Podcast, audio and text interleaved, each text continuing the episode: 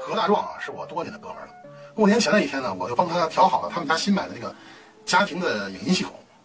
下午四点多钟呢，我一看时间不等了，我就准备离开。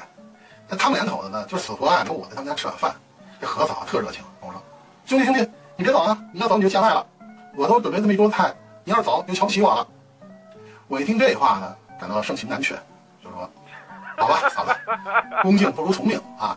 嫂子今天受累了。”酒过三巡，菜过五味，这何嫂啊就举起了杯子，就向我敬酒：“兄弟，呃，祝你在新的一年啊，时来运转，逢凶化吉，大难不死，必有后福。”我一听这话，感觉有点别扭，心想：这嫂子今儿是不是喝多了？我该好好的，那么左一个凶，右一个死的呀？您这几个意思呀？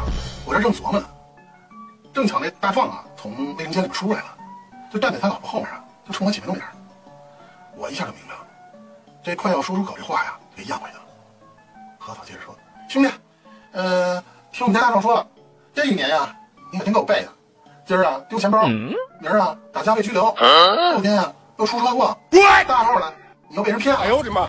我老公啊，这隔三差五的，这大晚上就出门，净被你忙活。哎呦我去！今年啊风水轮流转，今年该你走运了。人呐不能总走背字儿，是不是？我勒个去！我灵光。